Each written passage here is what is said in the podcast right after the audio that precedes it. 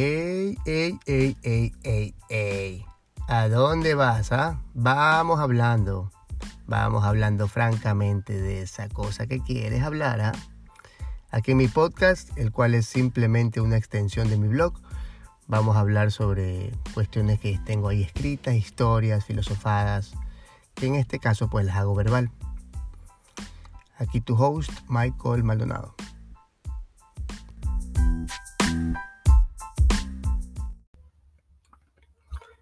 Les voy a detallar una escena bien normal en Guayaquil.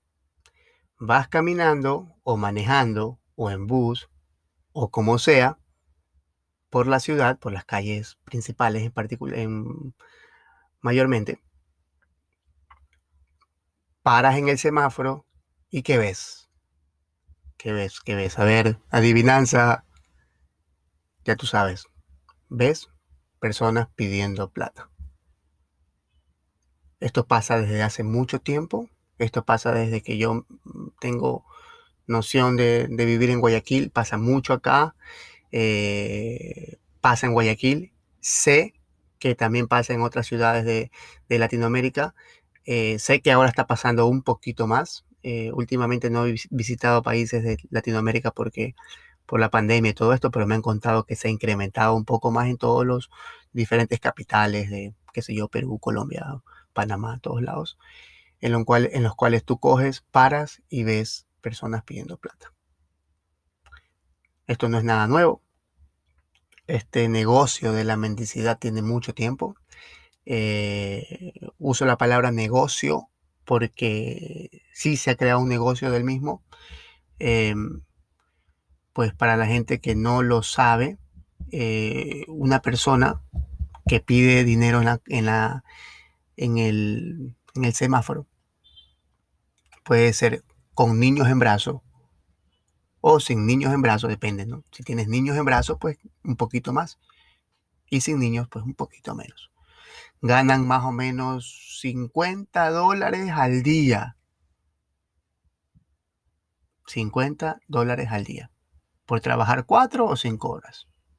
Tú sabes, el cajero normal del, del banco, del, del comisariato, lo que sea, o cualquier persona asalariada, pues trabaja un poquito más, son ocho horas más o menos, y ellos trabajando pues cinco horas al día, por cinco son 25, son 250 dólares a la semana, por cuatro sería mil dólares al mes. Entonces, el salario más o menos promedio de una persona que pide plata en el semáforo está en mil dólares al mes. Yo no estoy diciendo que es una barbaridad, ni que es muchísima plata, ni mucho menos, pero sí es un dinero considerable desde un punto de vista de, lo que llamamos el salario básico del Ecuador, pues lo supera, lo, duplica, si no me equivoco, sin pagar impuestos, sin pagar ningún tipo de cosa, ¿no? Eh, hay mucha bola de, hermanos eh, del norte, por ejemplo, venezolanos, no son solamente ellos, también hay ecuatorianos, que por ejemplo estos hermanos venezolanos, este, así como la gran mayoría, yo diría que el 95% vienen a trabajar y a darnos a nosotros cátedra de cómo se trabaja, porque a eso vienen los venezolanos, eh, pues hay un porcentaje muy pequeño que, también se ha ubicado en las calles, ¿no? Eh, muchos de ellos seguramente tiene que haber un porcentaje bajo, de personas que realmente están en una indigencia completa, que no tienen pues ningún dinero, pero ya sorprende cuando los ves después de tres meses siguiendo, siguen pidiendo plata. Entonces tú dices como, mm, algo está mal, algo está mal. Apóyame que sí, que tengo un niño en brazos. Mm. Entonces pensémoslo bien. Es un eh, el negocio de la mendicidad se ha querido eh, abolir desde hace algunos años. El Ministerio de Inclusión del Ecuador, creo que desde el tiempo de Rafael Correa, se hizo una campaña de, a la no mendicidad y por ahí se pudo, pues, ¿no? Este, marketear esta campaña, pero no es que se hizo tanto tampoco. Pero se decía, ¿no? No, no, no a la mendicidad, deja eso a nosotros, que nosotros nos encargamos, decía, ¿no? El, el Ministerio de Inclusión. Pero no sé qué tan buen trabajo hizo en el tema. Estoy hablando hace algunos años, ahorita pues se ha disparado un poco con la venida de nuestros hermanos venezolanos que también pues están en necesidad, pero creo que también algunos de ellos eh, también se ubican en los semáforos y nos piden eh, piden este, este dinero. Ahora, ¿cuál es el problema? ¿Cuál es el problema? Porque al final, pues, pedir dinero también puede ser un trabajo, ¿no? Yo voy, saco dientes, pues tú pides dinero. Igual, igual aguanta sol. Igual, mm, no sé, se expone. Igual toda la cosa, ¿no? Pero el problema de esto, yo creo que parte para mí en, el primer, en la primera gran incógnita es que recordemos que al, en el momento en el cual una persona hace más dinero con la presencia de un niño, el niño ya se convierte en cómplice sin saberlo, obviamente. Entonces el niño es un instrumento de trabajo, entonces en todo caso esto se vuelve un, ¿cómo se dice? Explotación laboral, infantil, así se dice, ¿no? Creo. Abuso infantil, sí, en cierto punto, ¿no? Entonces estaríamos nosotros apoyando el, la explotación laboral infantil. Entonces, desde ese punto de vista, pues estamos así, nosotros obrando mal al dar plata a estas personas. ¿Cierto? Ya existen instituciones que se deben encargar para esto. Existe, existen instituciones que se encargan esto, inclusive de nuestros hermanos venezolanos. Tal vez ellos no lo sepan. Sería bueno que nosotros no, no, nos, nos enteremos un poquito más del tema. Yo no estoy muy enterado. Sé que el, el MIES ayuda para esto. Sé que existe una, em, una, eh, organización en Guayaquil que se encarga de recibir a nuestros hermanos venezolanos, los que no tienen casa y toda la cosa, y les dan cobijo y, comida y todas las cosas temporalmente, porque siempre se, se busca una ubicación, reubicarlos ¿no? en la sociedad, que es al final lo que se tiene que hacer seguramente pues muchos de ellos es lo que más desean. Muchos de ellos necesitan, pues añoran un trabajo, añoran trabajar, ¿no?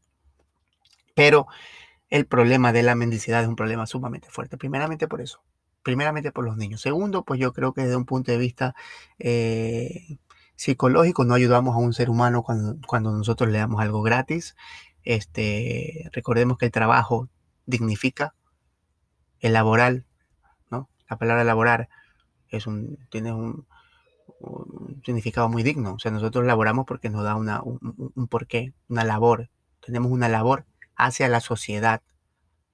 No sé, todas las labores son iguales.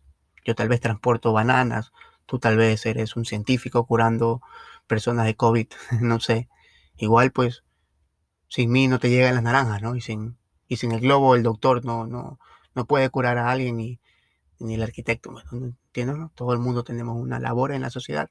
Creo que cuando un ser humano pues le, le robas esta, esta posibilidad, este derecho como tal de ser parte de esta sociedad en un mundo capitalista que necesitamos hacer dinero pues para tú para escuchar Spotify pues tienes que haber pagado bueno lo que sea o descargado tienes un celular por lo menos te costó plata o sea vivimos en un mundo capitalista nos guste o no nos guste y pues esa, esa labor se paga con capital, pues no, a diario. Entonces, em, yo sí creo que tenemos que estar un poquito ojo con esto.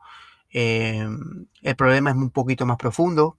No estoy diciendo que, lo que estoy hablando ¿no? Eh, aplica para todos. Existen personas que sí necesitan, definitivamente. Eh, yo he dado y, daré en el momento en el cual yo vea personas que realmente necesitan. Una persona sin brazos, una persona pues muy mayor, qué sé yo, ¿no? una persona que esté pues eh, deshabilitada mentalmente o algo así. Eh, pero eso es difícil comprobar, pero bueno, ¿no? Entonces, em, yo creo que hay que tener mucho ojo para esto. Generalmente las personas que me escuchan basado a la, a la, a la, a la logística que me enseña Spotify por, podcasters, me dice que los, mi audio escucha uh, son de más o menos como de entre 23 a 30 y pico de años. Entonces, generalmente nosotros ya estamos en otra generación, pero es muchas veces la generación de nuestros padres que, se, que no saben mucho de esto. Nuestros padres pues ignoran muchas cositas, así como saben cosas que nosotros no sabemos, hay cositas que para ellos son nuevas. Generalmente las personas mayores caen más en esto, y uy, pobrecita, hoy lo veo con un niñito, hoy me rompe el corazón, y, usan mucho con, esto de los niños en particular, ¿no? Tú ves a una persona de 28 años, 30 años, completamente normal con su esposa ahí diciendo, por favor, ayúdame que soy venezolano. Discúlpame, pues, pana. Discúlpame. Yo me pongo en el papel de fuera venezolano, diría, papá, o sea, no, no es la forma de representar nuestra bandera. ¿no? Sé que están pasando por un momento fuerte, pero vuelvo y repito, ¿no? Entonces, es como, es como, como esto. Entonces, básicamente, ojo, sería bueno que nosotros compartamos la, este, este mensaje consciente a nuestros padres, decirle, puta, o sea, no, no, no demos plata, no tienes un pana, qué sé yo, no den plata, mira a quién le das plata. A la final se dice que el, eh, la posesión más grande que tenemos los seres humanos es, es, el tiempo. Creo que la mendicidad o la limosna, la dar limosna, porque eso es lo que nosotros damos, limosna.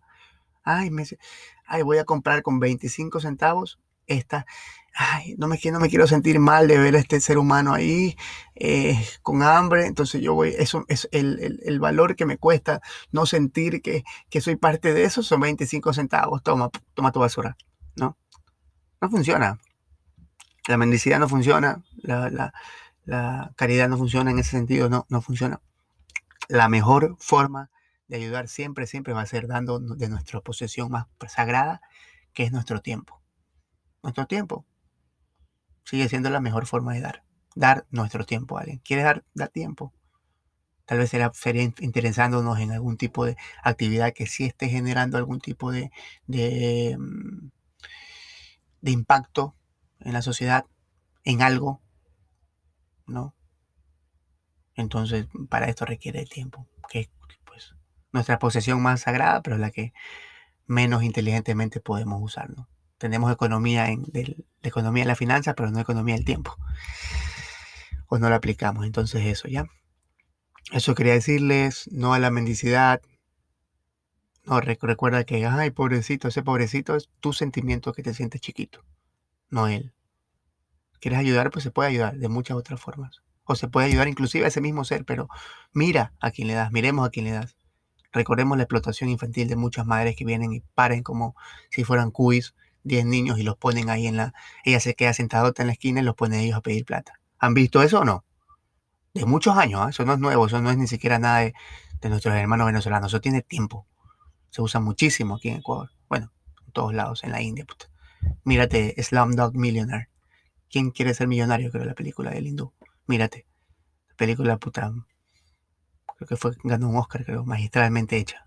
Habla de los hechos de muy profundos de la sociedad, en ese caso de la India, pero se aplica para todos los países en vías de desarrollo como Ecuador y todas estas cosas. Entonces, pilas con eso, pilas con eso, queremos ayudar, ¿no? Veamos qué tanto es la ayuda o es la o queremos pagar para no sentir el sentimiento de insatisfacción por ver que la realidad no es tan bonita como, es, como nos gustaría que sea. Todos nos gustaría que no hubieran personas pidiendo plata en la calle a todos nos encantaría, pero no es así. Hay una realidad de un mundo capitalista que oprime, ¿no? Existen ricos, ricos, ricos, ricos, ricos y muy pobres. Y esa desigualdad es la que nos tiene como nos tiene. Bueno, entonces eso es todo. Nos vemos, hablamos luego. Chau.